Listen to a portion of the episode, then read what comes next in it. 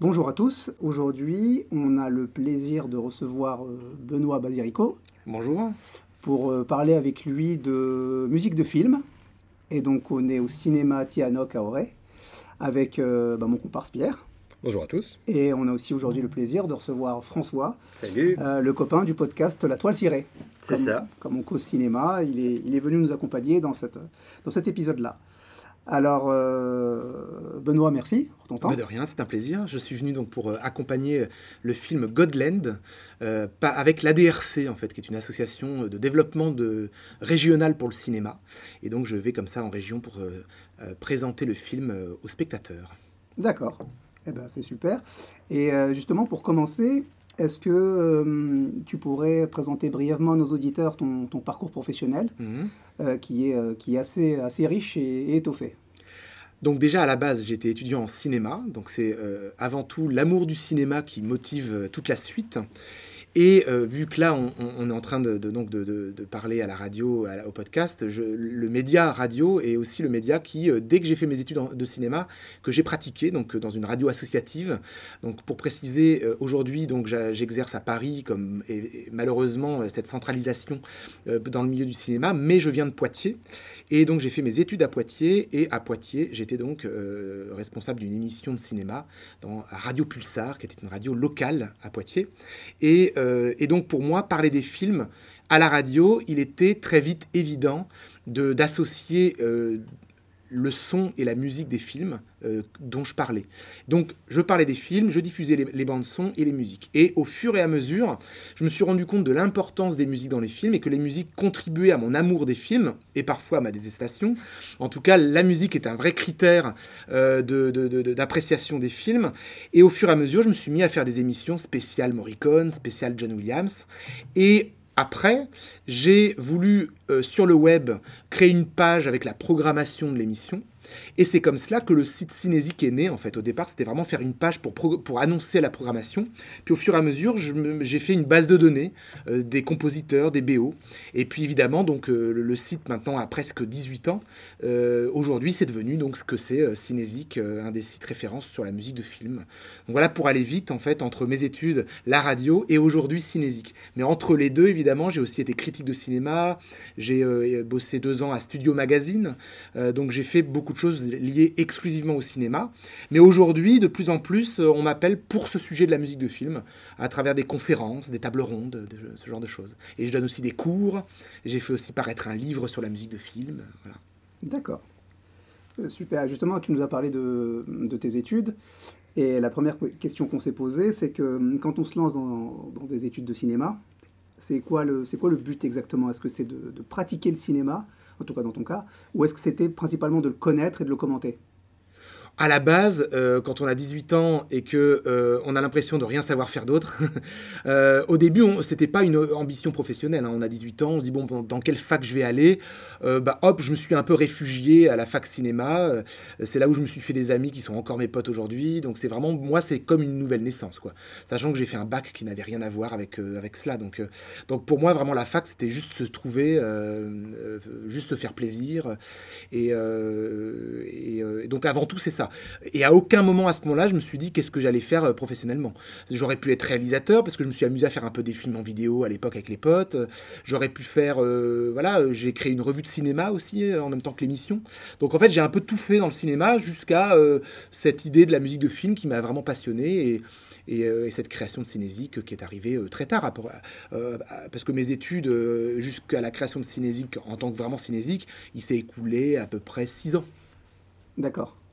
Et est-ce qu'aujourd'hui, tu as des, envies éventuellement d'en faire ou Non, pas du tout. Pas du tout. Non, non, non. Euh, moi, c'est vraiment avant tout, comme je dis, le cinéma et encore moins composer de la musique de film. Non, non.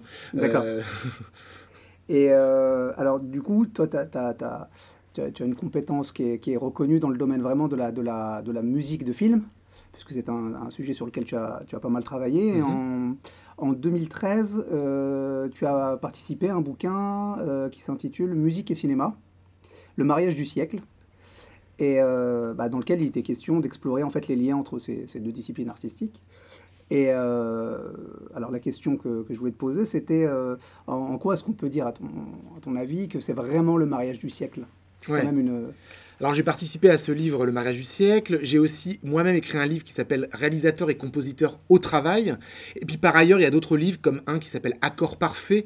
En fait, il y a cette mise en valeur de la collaboration. C'est-à-dire que la, la, clé pour moi de la musique de film, c'est l'idée du tandem, l'idée du duo. C'est-à-dire que comment deux artistes vont faire une œuvre commune. Et, et, et, et pourquoi les, grands, voilà, les, grands, les grandes musiques de film, euh, Alfred Hitchcock, Bernard Herrmann, Nino Rota, Fellini, Georges Delerue, Truffaut, et encore aujourd'hui, John Williams, Spielberg, ce sont vraiment, euh, finalement, les meilleures musiques de film sont nées de ces tandems parce que ce sont des personnes qui se connaissent. Et, et finalement, ça engendre une qualité parce que le réalisateur sait au fur et à mesure comment le compositeur peut faire exister quelque chose euh, dans son film. Euh, parce que les réalisateurs, ils n'ont pas forcément conscience ce que la musique peut apporter à leur film. Et euh, finalement, en, étant, en ayant un compagnon de route sur plusieurs films, eh bien au final, ils savent, même dès l'écriture du scénario, que son associé, son acolyte, son allié musical peut, à ce moment-là, prendre le relais et, et, donc ça nourrit, ça enrichit. Sergio Leone, par exemple, euh, finissait même par euh, euh, créer des séquences pour accueillir la musique de Morricone. Mm. Et il y avait même la musique de Morricone sur le plateau. C'est-à-dire qu'il y avait certains duels dans les western spaghetti, en fait, qui étaient chorégraphiés avec la musique de Morricone qui, qui était jouée sur le plateau. Donc ça crée de vraies alchimies. C'est pour ça que Mariage du siècle, mm. c'est voilà, ce sont c'est l'idée du tandem, quoi. C'est vraiment pour moi la clé de la musique de film. Plus généralement, ce que tu dis, ça, questionne aussi la, la notion d'auteur en art, d'un point de vue philosophique. On dit souvent qu'une œuvre a un auteur, euh, Léonard de Vinci, euh, La Joconde, et on a l'impression qu'au cinéma, en fait, c'est beaucoup plus complexe. Parfois, on dit que l'auteur, c'est le réalisateur, mais c'est une idée en fait qui est assez euh, historiquement située. Et est-ce qu'on ne pourrait pas dire finalement que dans une œuvre d'art, il y a plusieurs auteurs, donc le réalisateur éventuellement, et aussi, à part entière, le compositeur de musique?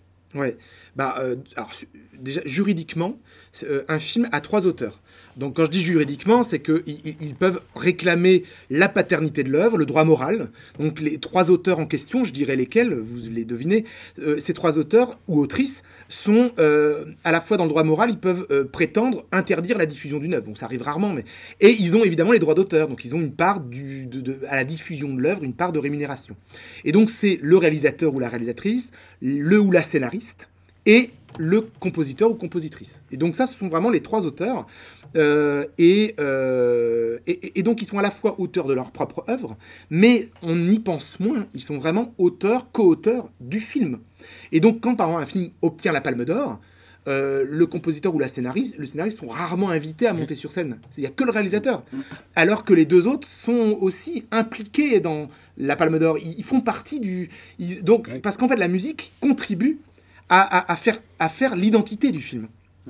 Et ça répond aussi à quelque chose de très français, euh, issu des cahiers de cinéma à l'époque de Truffaut-Godard, la politique des auteurs, où justement on glorifiait le réalisateur avant tout comme l'architecte de l'ensemble de l'œuvre. Et quand bien même le scénariste et le compositeur euh, sont aussi ayant droit et auteurs d'une partie du film, euh, c'est le réalisateur qui est glorifié euh, par ouais. rapport à, cette, à ce, ce, on va dire, cette, euh, cette convention critique de la politique des auteurs, auquel on a encore du mal un peu à se détacher, quoi. Un film, rapidement, La politique des auteurs, c'est un, un, film de, de, de, Jean Becker. Même le plus mauvais film de Jean Becker sera toujours meilleur euh, que le meilleur film de, de Max Becker. De Max Becker, c'était ça, ouais. Et donc, euh, voilà, je referme la parenthèse, mais je pense oui. que ça répond oui. aussi à quelque chose de très français par rapport à l'auteur-réalisateur. quoi. Clairement, ouais. Alors en France, c'est vrai qu'on parle de réalisateur, mm. euh, donc ça axe vraiment euh, sur la réalisation. Mm. Et, et, et, et, donc dans réalisation, il y aurait un peu tous les. Il y aurait que la réalisation. Ouais. Il y aurait que le fait qu'il réalise, quoi. Il met en scène. On dit aussi metteur en scène. Je trouve le terme anglo-saxon un peu plus euh, juste, qui est directeur. Ouais, Parce qu'en fait, euh, donc, euh, c'est le vrai directeur. Oui. C'est le chef d'orchestre du film. Donc c'est pour cela que même s'il y a trois auteurs, mm. il y a ce directeur mm. qui va déléguer. En fait, c'est un chef d'orchestre. C'est-à-dire qu'il va se contenter finalement de déléguer. Mmh. Il va même pas forcément réaliser en fait. C'est va juste déléguer. Euh, il va trouver son équipe. Le, me le meilleur directeur, donc, c'est celui qui va bien s'entourer. Mmh. Et donc, il va bien s'entourer avec un bon scénariste, avec un bon chef opérateur et un bon compositeur. Mmh. Et le compositeur, le chef opérateur qui aura été choisi, eh ben, c'est lui qui va aussi contribuer à faire que le film est bon. Mm. Alors que la version française, réalisateur, on, on a tendance à penser que euh, il s'est bien réalisé, eh ben, ça suffit pour faire un bon Oui, film. oui, tu vois, je pense à l'exemple, euh, du coup, à cette subordination entre les, les- les différents métiers qui ne sont pas finalement à hiérarchiser, quoi, si on veut apprécier l'œuvre en tant que telle. Euh, mais je pense à quelqu'un comme Kubrick qui, dès, euh, peut-être, je crois que c'était pour 2001, euh, il a décidé en fait de virer son compositeur pour justement utiliser des musiques préexistantes. Donc préexistantes, euh, euh, je pense euh, au Danube bleu notamment, tu vois. Mm. Il l'avait fait aussi avec Barry Lyndon, où il avait utilisé Handel ou, Stro- ou, ou la sarabande de, de, comment, de Schubert. Parce que lui considère, alors c'est dans son, dans son élan euh, aussi mégalo euh, et de volonté de tout contrôler, considère que les compositeurs sont... euh, euh, que ce que fait les compositeurs, ce sera toujours moins bien que ce qui a été fait durant la musique classique euh, du XVIIIe siècle. Mm. Euh, et qu'aussi, pour lui, c'était une perte de temps de devoir rectifier. si la musique lui convient pas, bah aussi il est contraint à, des, à, des, à un planning. Et donc s'il doit rectifier la musique, eh ben, c'est une perte de temps pour lui. Donc il préfère avoir le, la main mise en fait sur sa, sur sa musique. Donc là, choisir dans la préexistante. Donc du coup, qu'est-ce que tu Mhm. penses de cet effacement du compositeur au profit du seul jugement Mm. du réalisateur en allant piocher dans des œuvres euh, Mm. Du coup, la subordination, là, elle est, elle, elle est hégémonique de la part du réalisateur, quoi. Tu vois ce que je veux dire? Je vais nuancer. Ouais. Alors, deux- deux- deux- je- donc je vais dire deux choses pour Oui. nuancer ce que, ce que je viens d'entendre. Euh, la première chose, c'est qu'en fait, Kubrick a toujours, à un moment donné, travaillé avec un compositeur. Pour serait non crédité ou non, Non, non, utilisé. il a toujours crédité Ouais. sur tous Mark ses films. Je sais pas sur Sur que- tout- pardon? Euh, C'était Mark, euh, Mark Frost euh, euh, sur 2001 Alors 2001, qui c'est Alex North. Alex North, Voilà. pardon. En fait, donc il a toujours, à un moment donné, travaillé avec des compositeurs. Donc euh, 2001, en revanche, Oui. c'est le seul où le travail du compositeur ne se retrouve pas dans le film. Ça. Mais par exemple, sur Barry Lyndon, il y a un compositeur en fait qui a arrangé euh, toutes les pièces Oui. de, de Handel. Donc en fait, ce n'est pas juste prendre un disque Oui. et les mettre dans le film, c'est adapter pour le film. Donc en fait, quand on écoute le Handel de Barry Lyndon, ça ne ressemble pas du tout au Handel qu'au- qu'aurait été enregistré, euh, etc. Parce qu'il y a un réarrangement, une réinterprétation et même, même la durée des morceaux a été vraiment adaptée par ce compositeur pour le tournage. Ouais. Donc il a toujours travaillé. Et par exemple, il y a euh, donc euh, euh, il a même travaillé avec sa fille, Abigail Med, qui est un pseudo en fait de Viviane Kubrick, ouais. qui a fait la musique de Full Metal Jacket. Mm. Il a travaillé avec Jocelyn Pook. D'ailleurs, c'est un des premiers d'ailleurs dans l'histoire du cinéma à avoir fait appel à des compositrices. Euh, il a fait appel à Jocelyn Pook, qui est une compositrice anglaise, pour Eyes Wide Shut. Et d'ailleurs, toute la scène de bal masqué euh, sur une musique presque indienne, euh, beaucoup de gens imaginent que c'est une musique préexistante, en fait, qui a été empruntée par Kubrick. Puis en fait, non. C'est vraiment une musique faite pour le film euh, par Jocelyn Pook. Donc ça, c'est ma première nuance dans la mesure où Kubrick a toujours, malgré tout, travaillé avec des compositeurs. Et la deuxième chose, c'est que à côté de ce travail avec des compositeurs, très souvent, donc, ce sont des pièces classiques qui gagnent. Euh, donc, qui gagnent parce que elles remplacent Alex North sur 2001, ou elles gagnent parce qu'au final, dans un film, on ne retient que ces pièces classiques et on oublie complètement qu'il y a y a des textures originales Oui, euh, à oui. côté. Et en revanche, euh, l'idée des pièces classiques, finalement, dans le- la maîtrise du réalisateur, on pourrait penser, bah, il choisit ce qu'il veut, donc c'est lui qui a la maîtrise, mais en fait, le, le réalisateur maîtrise beaucoup plus une musique originale, parce que déjà, il peut donner une intention précise en disant fais-moi ça. Mm. Il peut couper où il veut une musique euh, originale, alors qu'une musique préexistante, elle a son intégrité, elle a sa cohérence préexistante, justement. Et donc c'est très très compliqué. Donc en fait, avec les musiques préexistantes, c'est presque Kubrick qui est soumis aux musiques, Ouais. plutôt que les musiques qui sont soumises à Kubrick. Ouais. Et donc 2001 Odyssée de l'espace, en fait, il a vraiment adapté son montage aux pièces euh, de Strauss. Oui.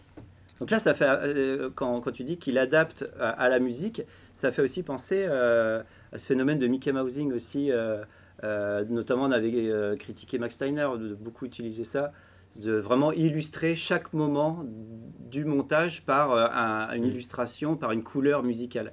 Euh, ce qui était le cas en fait des, premiers films de Mickey Mouse où on avait vraiment la narration, qui, enfin la, ponctuation du film qui se faisait par la musique. Qu'est-ce que tu penses de, ça aujourd'hui Au- Aujourd'hui, des réalisateurs, euh, compositeurs pardon, plus contemporains comme Danny Elfman, on leur reproche ça aussi.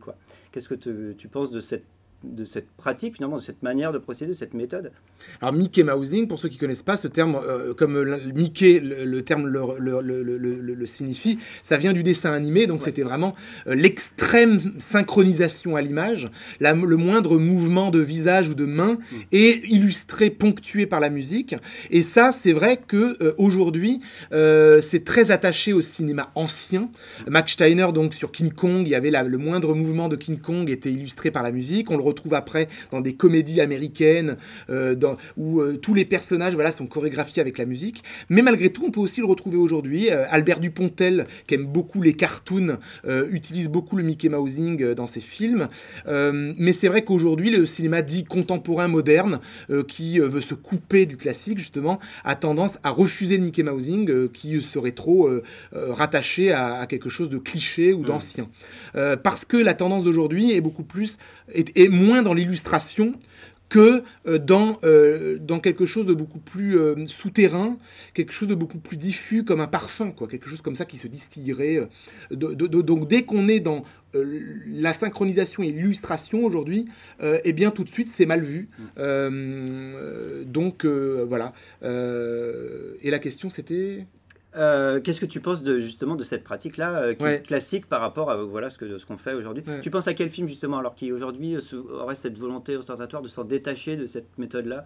Est-ce que tu, euh, tu penses à des réalisateurs comme Hans Zimmer euh, sur Dune, euh, qui où là justement on se détache complètement de quelque chose de mélodique, on est sur des nappes. Hmm.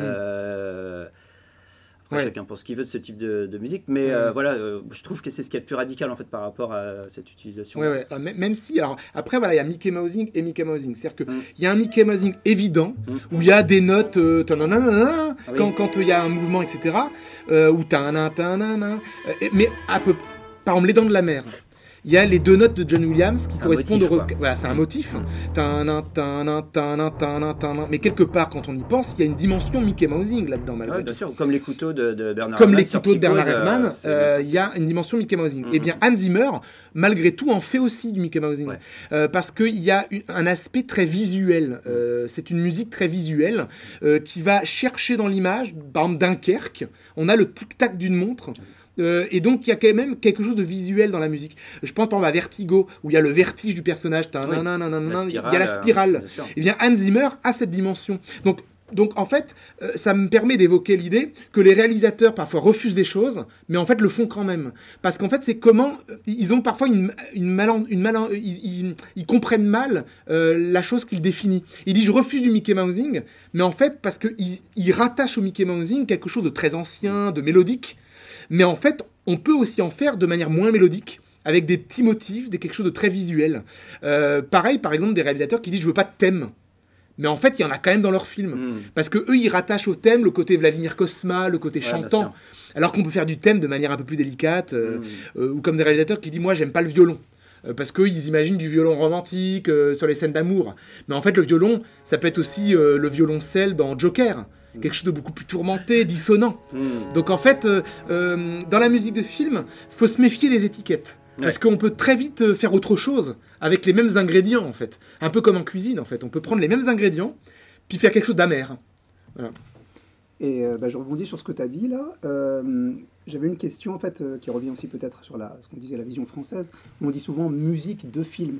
Donc quelque part, ça induit l'idée d'une subordination. Alors ce que tu nous as expliqué tout à l'heure, c'est que c'est beaucoup plus complexe que ça et que par moment, il y a, bah, dans l'exemple de Kubrick, il est, il est obligé de s'imposer avec une musique qui est déjà faite avant. C'est ça, c'est dont tu parlais tout à l'heure? Et donc le cadre est plus réduit que quand, quand c'est composé à la demande pour exactement pour son film.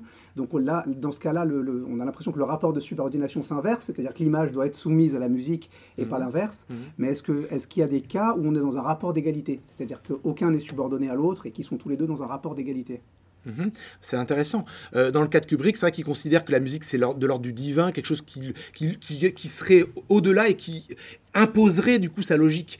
C'est pour ça qu'il préfère les pièces classiques, parce qu'il aurait du mal à, voilà, euh, et, et à le faire avec quelqu'un d'autre. Et donc euh, là où il y a une égalité, c'est vraiment dans cette question des tandems, pour revenir à la question inaugurale. Euh, quand il y a Nino Rota et Fellini, alors malgré tout, euh, c'est quand même la musique de Fellini, donc c'est mauvais exemple, en y repensant. Mais Hitchcock, Bernard Herrmann, par exemple, la fameuse scène de la douche, au départ, Hitchcock ne voulait pas de musique sur la scène de la douche. Donc Bernard Herrmann a insisté, au final, bah, c'est parce que Bernard Herrmann a, insisté qu'il y a. Donc là, pour le coup, c'est le compositeur qui a gagné. Mais à un autre moment, c'est le réalisateur qui gagnera. C'est-à-dire qu'à un moment donné, en fait, l'idée, c'est que le, le compositeur, il n'est pas au service du réalisateur, il est au service du film. Donc parfois, pour le bien du film, il y a un désaccord. Et au final, en fait, c'est le film qui décide. Et donc le réalisateur, il peut s'être trompé et avouer, admettre que le compositeur a vu juste dans son intuition, parce qu'au final, c'est le film qui va décider. Et donc, si le réalisateur a un a priori, il dit ah non, là, je veux pas de musique, et que le réalisateur, lui, le compositeur, il estime qu'il en faut, bien le film va décider. C'est-à-dire que le film, si on met de la musique et que ah bah oui, c'est évident qu'il en faut, et bah hop, le réalisateur s'incline. Mais ça peut être l'inverse. C'est que c'est pas à tout prix le compositeur qui, peut, qui veut placer sa musique et le réalisateur qui met la pédale douce. Ça peut être l'inverse. Très souvent, parfois, il y a des réalisateurs mélomanes, des réalisateurs qui veulent vraiment mettre de la musique. Et là, le compositeur, son rôle, c'est parfois de, de, de modérer. Parce que le compositeur, il n'y a rien de pire qu'une musique omniprésente. Un compositeur, lui, parfois, il veut que la musique soit équilibrée, soit dosée. Un silence met en valeur la musique. Et donc, il y a certains compositeurs qui euh, freinent le réalisateur en disant non, non, là, il vaut mieux ne pas en mettre. Euh, donc voilà, c'est pour. euh, D'accord, et du coup, c'est très intéressant parce que ça enchaîne sur la, la question suivante. C'est en 2018, tu as sorti un bouquin chez Hémisphère qui s'appelle La musique de film, compositeur, réalisateur au travail. mhm, Et euh, c'est un bouquin dans lequel tu interviews des grands noms du cinéma, mhm, je crois. Il y a Clapiche, de la musique de film aussi, comme Vladimir Kosma. mhm. Et euh, avec l'idée de rédiger un guide qui va expliquer la collaboration entre les, les deux disciplines et qui va euh, essayer de donner quelques clés de compréhension des besoins musicaux d'un film. Mhm.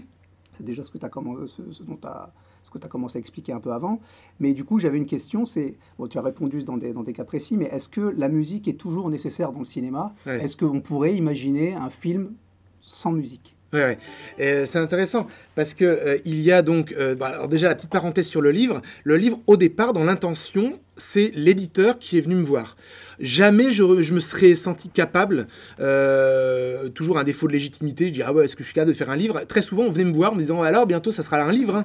et jamais je me sentirais capable. Et un éditeur est venu me voir, et je me suis dit qu'il fallait que je reste à ma place, donc pas à la place d'un musicologue que je ne suis pas, pas à la place euh, d'un compositeur que je ne suis pas, mais à la place d'un journaliste qui depuis 15 ans a glané des témoignages, et donc ce livre est un peu une somme euh, d'une centaine d'entretiens que j'aurais fait de réalisateurs, réalisatrices, compositeurs, compositrices, et c'est un peu comme si cette centaine d'artistes étaient autour d'une table et que je modérais la discussion euh, avec ces artistes-là. Alors après, il m'est arrivé, de, voilà, sans les avoir interviewés, hein, de convoquer Morricone, euh, de convoquer euh, Morricone, John Williams à la table parmi les, ceux qui, sont présents.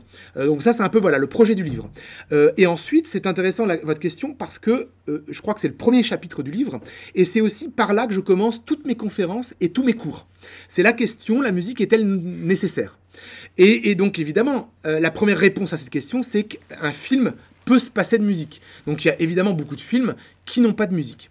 Et à la question, la musique est-elle toujours nécessaire Moi, j'y apporte trois réponses. Première réponse, c'est il faut toujours poser la question. C'est-à-dire qu'il n'y a rien de pire qu'un film sans musique juste par principe de ne pas en mettre, et un film avec une musique omniprésente juste parce qu'il faut euh, combler. Euh, donc il faut toujours que cette question soit posée. La deuxième réponse que j'y apporte, c'est la musique est-elle toujours nécessaire? C'est-à-dire, euh, ça pose la question de définir son rôle. Quel rôle elle va jouer Et la musique, c'est comme un, personnage.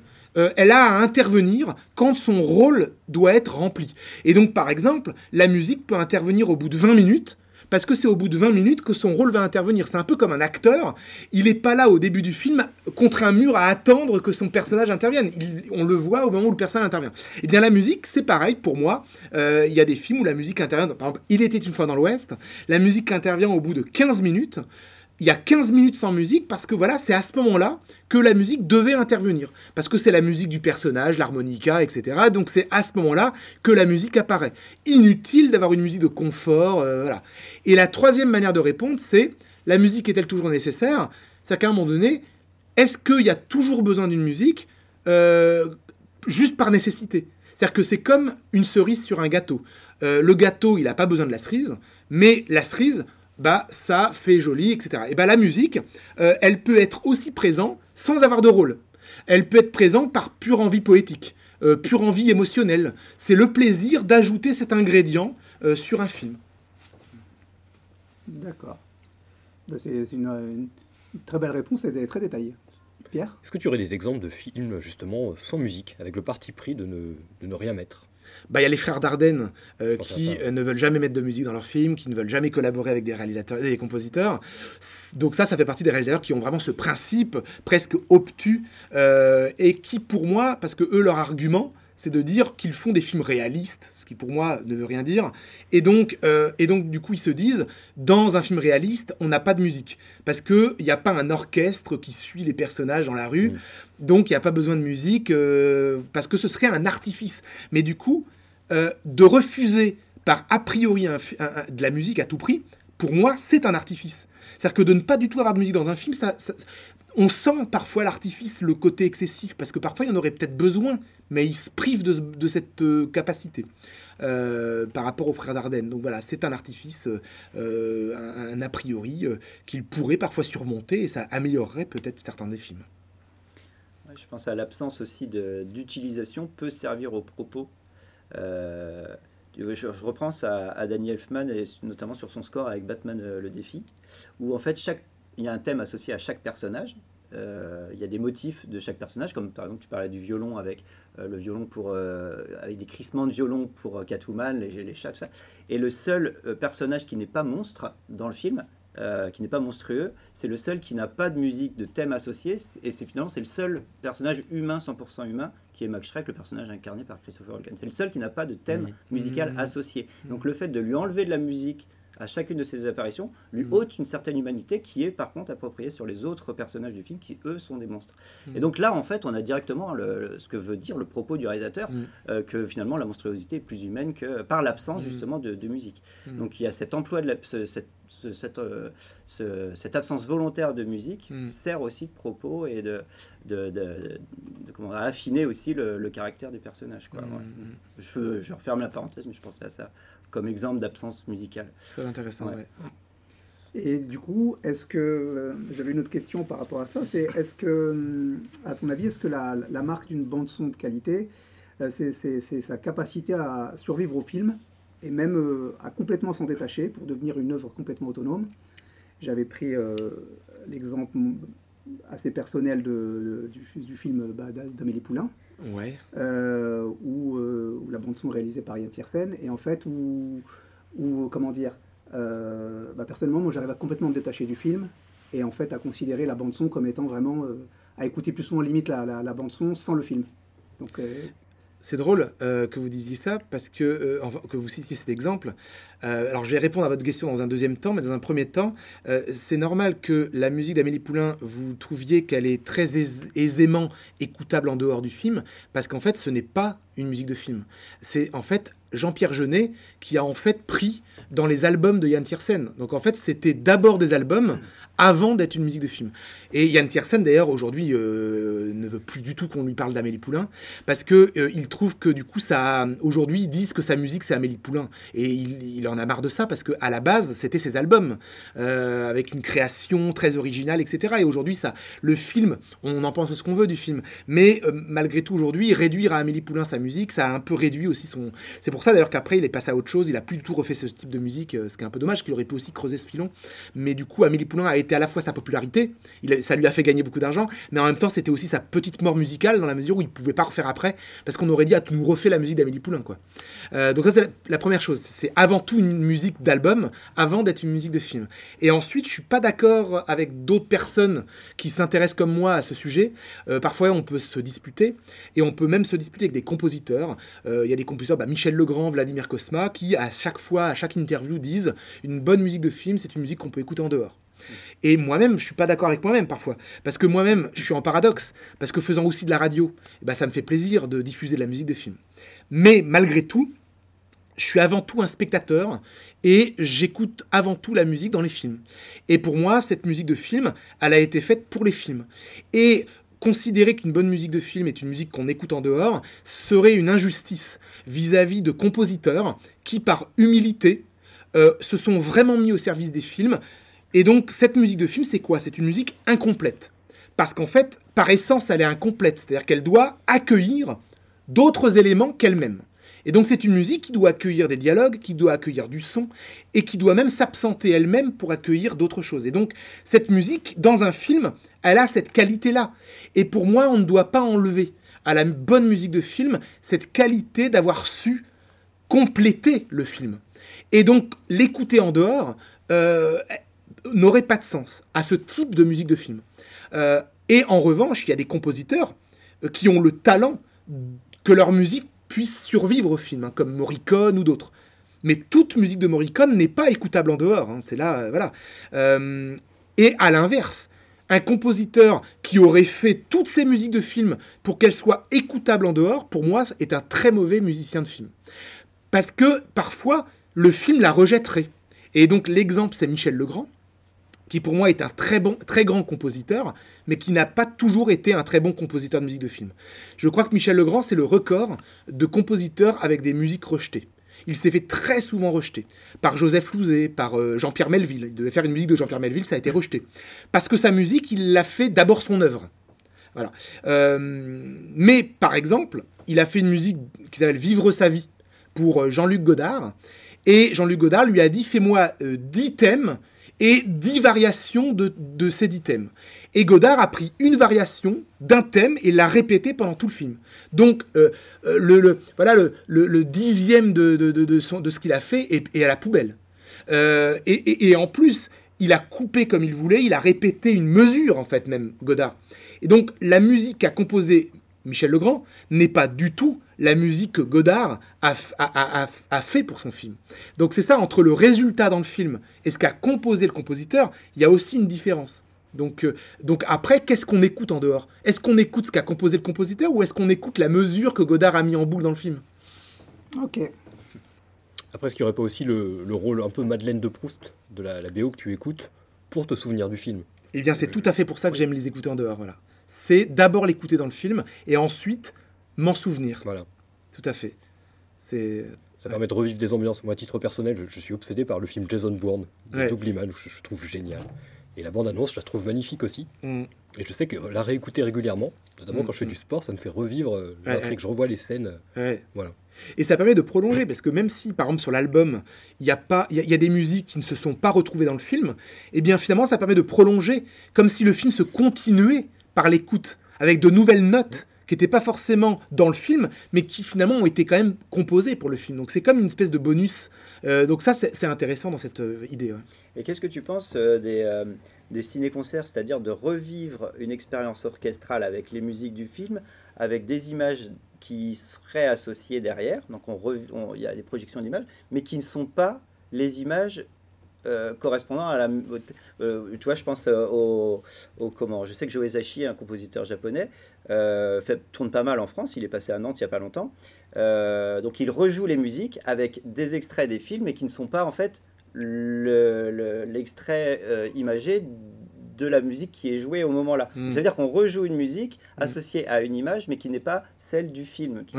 Euh, est-ce que tu penses du coup qu'il y a dépréciation, ou alors c'est juste de l'illustration pour combler un petit peu l'espace le, scénique Est-ce qu'il n'y a pas une déperdition en fait dans l'appréciation de l'œuvre sur ce type de, hmm de, spectacle? Alors dans le ciné-concert, il y a à boire et à manger.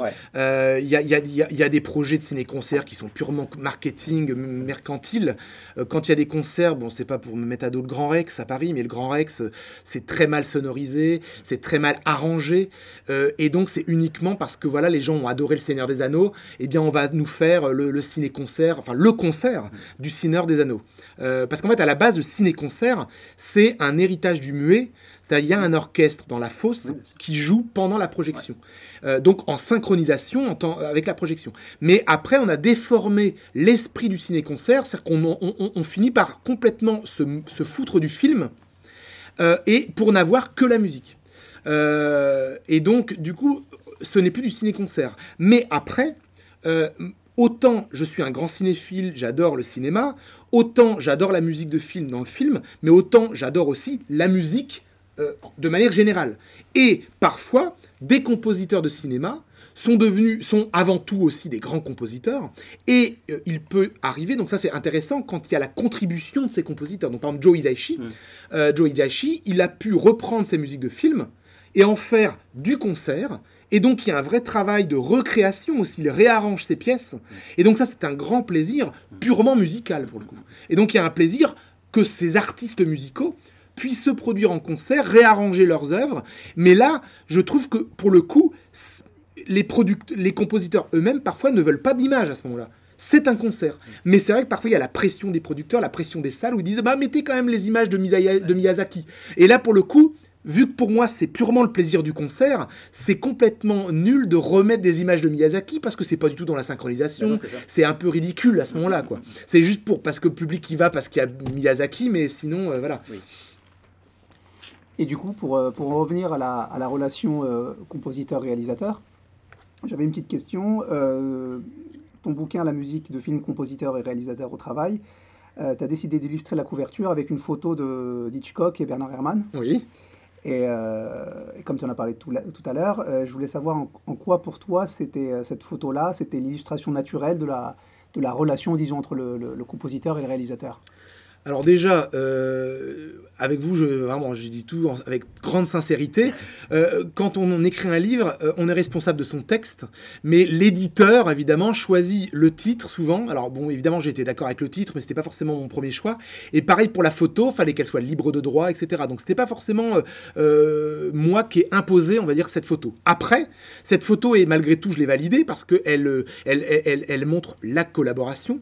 Elle montre un compositeur qui est, est peut-être fatigué à la tâche et, avec un réalisateur qui le surplombe. Donc il y a aussi cette idée d'un réalisateur tyrannique éventuellement, un compositeur euh, servile. Donc il y a aussi euh, euh, toute l'idée de l'ambiguïté. Enfin, il y a du récit derrière cette photo.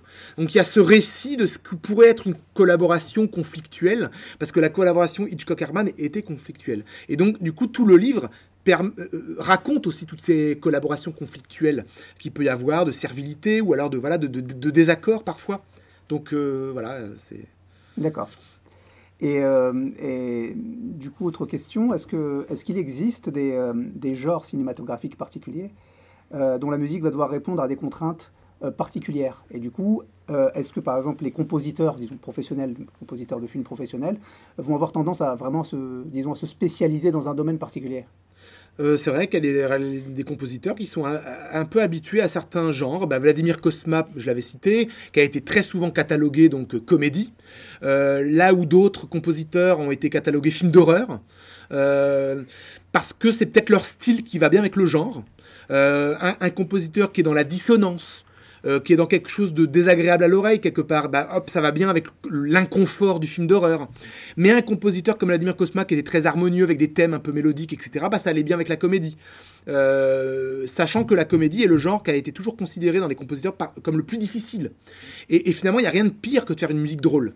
Et ça n'existe pas d'ailleurs. Qu'est-ce qu'une musique drôle? On, on rigole pas en écoutant une musique. Euh, et donc Vladimir Kosma, lui, son credo a toujours été de faire une musique tendre. Et donc en fait, à chaque fois qu'il a illustré des comédies, Vladimir Kosma, en fait, il a fait donc de la mélodie, mais de la tendresse, pour convoquer l'amitié ou euh, la paternité, ou à chaque fois, c'est ou la romance. C'est toujours la tendresse dans la musique. C'est jamais la volonté de faire une musique drôle, quoi. Donc c'est ça la clé pour la comédie. Et pour la musique d'horreur, euh, j'ai toujours dit que le genre de l'horreur est toujours le, genre le plus euh, génial pour un compositeur parce qu'il peut tout se permettre. C'est le genre peut-être le plus libre pour un compositeur. Il peut mettre de la voix, il peut, il peut faire de la dissonance, il peut euh, mettre de la percussion, il peut euh, faire tout. C'est vraiment le film d'horreur, l'audace musicale, c'est le genre qui le permet le plus. D'accord. Bah, pour ma part, moi j'avais une dernière question qui est un peu plus historique, pour finir. C'est euh, est-ce que le, passage du, cinéma muet au, cinéma parlant a, changé, selon toi, en profondeur l'appréhension euh, euh, et la façon de, de- de composer de la musique de film C'est vraiment un changement de paradigme, donc est-ce que, est-ce que tu pourrais nous en dire plus sur, à ce sujet? Bah, déjà, la première réponse très, très lapidaire, j'aurais envie de dire la musique de film est née avec le parlant. Bah, alors, en France, on dit muet et parlant, ce qui n'a pas de sens. Aux États-Unis, on dit silent movie, c'est-à-dire euh, film silencieux. C'est-à-dire que autant du muet, donc autant du cinéma silencieux, silent movie, il y avait pas, on considérait pas le son et le musical dans le film. C'est-à-dire que les réalisateurs ne s'en préoccupaient pas. Euh, la musique était pour le confort de la projection. Euh, alors après, il y a eu des musiques originales, hein. il y a eu des musiques faites pour les films, autant du parlant, euh, autant du silencieux, mais c'était à titre expérimental, à titre d'essai. Euh, et c'était, encore une fois, tributaire des conditions de projection. Parce que c'était vraiment en fonction du budget de la salle, fallait qu'ils payent les musiciens allant, allant interpréter. Voilà. Une fois que- D'une salle à l'autre, c'était pas la même d'une salle à l'autre, c'était pas la même interprétation, la même musique, etc. C'était vraiment voilà. Et donc Chaplin, par exemple, était lui-même compositeur de ces films, mais il les a musiqués qu'au moment où les films sont devenus parlants. Euh, a posteriori quelque part. Avant, il s'en préoccupait pas. La danse des pins euh, dans la rue vers l'or, il l'a mis en musique qu'après. Une fois que c'était évident qu'il fallait des musiques dans les films. Euh, en tout cas, le, le penser. Et quand je dis que la musique de film est née avec le parlant, c'est que la musique de film est née lorsque sa propre absence était possible. Lorsqu'on pouvait questionner la présence, le silence et les sons aussi. C'est-à-dire quand la musique pouvait jouer avec les sons. Maurice Jobert, le compositeur français des années 30 avec Jean Vigo, il reproduisait avec la, avec la musique le son d'un train, euh, le, le- le moteur d'une péniche. Euh, eh bien, c'est vraiment le parlant, le sonore, qui a créé cela avec la musique. Euh, pareil avec King Kong, euh, 1933, donc quelques années après le parlant. C'était vraiment là où est née la musique de film, parce qu'elle pouvait aussi être dans une dimension sonore, dans une dimension narrative aussi. Il y avait vraiment quelque chose voilà, du, qui est né avec le, parlant. Alors, euh, quand on parle du, cinéma parlant, euh, avant d'être euh, musique de film telle qu'on l'entend aujourd'hui, en fait, le début du parlant a été musical et chantant. Parce qu'en fait, la technologie sonore du cinéma, il a été à Hollywood euh, promulgué euh, avec un cinéma musical, des adaptations de spectacles de Broadway, etc. etc. C'est vraiment là, un peu comme quand la couleur est apparue, eh bien c'était des westerns en technicolor. Donc, les États-Unis aimaient bien comme ça une technologie aller avec le grand spectacle. Et donc le sonore, c'était le grand spectacle du musical en fait. Et, qu'on euh, fallait voir les chanteurs euh, chanter vraiment à l'image. Donc c'est- comme ça que c'est commencé. Et du coup, à l'époque du silencieux, c'est comme ça que tu dis, cinéma silencieux du- enfin, silent movie en avant Ok. en anglais. Euh, bah, du coup, c'était qui qui choisissait la musique? C'était le directeur de salle? Qui choisissait la musique qu'il allait jouer avec le film? Ça- alors, au début, très souvent, la majorité des cas, c'était ça. Il y avait des, on appelait ça des catalogues d'incidentaux. C'est-à-dire que c'était des catalogues, il y avait des partitions drôles, des partitions tristes, des partitions rapides, des partitions lentes. Et euh, en fonction des scènes, c'était très très basique. hein. Il, il prenait ce répertoire, le pianiste, et il faisait en fonction de... C'est des templates, quoi. Voilà, voilà, c'était vraiment de la musique de répertoire, de, de, D'accord. de, de- de musique de librairie à l'époque. Aujourd'hui, on, aujourd'hui, on dirait des musiques de librairie. À l'époque, c'était autre chose, mais c'était des partitions à l'époque. Ouais. Aujourd'hui, c'est des musiques voilà, de librairie. de- euh, à l'époque, tout était sur papier, évidemment. Euh, et donc, c'était vraiment les partitions. Voilà. Et donc, c'était en fonction de la salle. Euh, mais 1908, donc c'est quand même plus de dix ans après l'arrivée du cinéma muet, qui est né en 1895 avec les Frères Lumière. Mais 1908, c'est la première musique originale. Camille Saint-Saëns, euh, qui a fait la musique de l'assassinat du duc de Guise, et donc c'est considéré officiellement comme la première musique originale. Et bien encore une fois, ce compositeur, il l'a fait, mais euh, rien ne disait à l'époque qu'un exploitant qui projetait le film la jouerait dans la salle. Donc euh, la musique n'était pas définitive. Il n'y avait pas de musique, il y avait une musique officielle, mais elle n'était pas euh, euh, jouée à, tout prix euh, à chaque fois. Est-ce qu'on a des traces encore de ces, de ces, de ces partitions-là qui étaient jouées dans, les, dans, les, dans les cinémas à ce moment-là Ah oui, il y a des. bah, vu que tout ça c'était du papier, hein, donc il y a Ouais. des librairies. On peut retrouver des librairies musicales où on voit toutes ces, toutes ces partitions. euh, Et il n'y a, pas- y a pas un projet qui les a réunis Alors c'est euh, souvent des musiques préexistantes. hein. Ouais. Voilà, Ah, donc du, du, voilà, il y a du Chopin, du Schubert, du du du du, du, du, euh, euh, du, euh, même si euh, ouais, c'est- encore plus ancien à mon avis. Il y avait du Bach, il y avait du Mozart. euh, euh, C'était pas forcément les contemporains qui étaient joués en, en, ce genre de choses. C'était des musiques très anciennes à l'époque.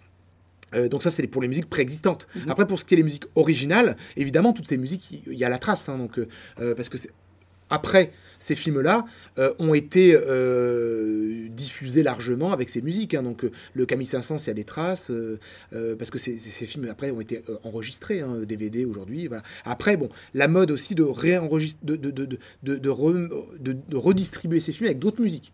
C'est-à-dire que on, on- on paraît, il paraît évident aujourd'hui de redistribuer des films muets et proposer à des nouveaux compositeurs de refaire une nouvelle musique. Mais on n'imagine pas, par exemple, euh, Il est fois dans l'Ouest de Sergio Leone ou Vertigo de Psycho, de ressortir en DVD en disant Ah, bien, un nouveau compositeur qui a fait une nouvelle musique.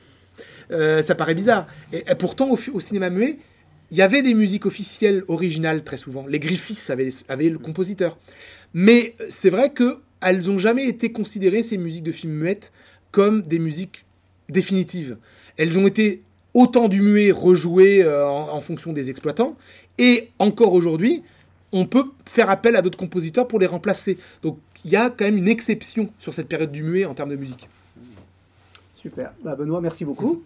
De rien. C'était- très intéressant. Euh, du coup, peut-être euh, un mot sur ton actualité. Est-ce que tu, tu fais des conférences Moi, je donne des cours, je fais des conférences, Ouais. donc voilà, euh, je fais un peu des tournées euh, à droite à gauche. J'ai des podcasts sur Cinésique, donc en fait mon actualité c'est cinésique.fr. La seule chose que j'ai envie de dire aux, aux auditeurs, c'est d'aller visiter Cinésique et de et de et d'aller écouter les podcasts, d'aller et d'aller lire les entretiens. Et chaque semaine, les films en salle, je les commente musicalement. Donc euh, et donc, euh, donc voilà. C'est génial. merci beaucoup en tout cas, Merci. messieurs, merci beaucoup. Merci à tous. Et euh, à bientôt. À bientôt. Au revoir.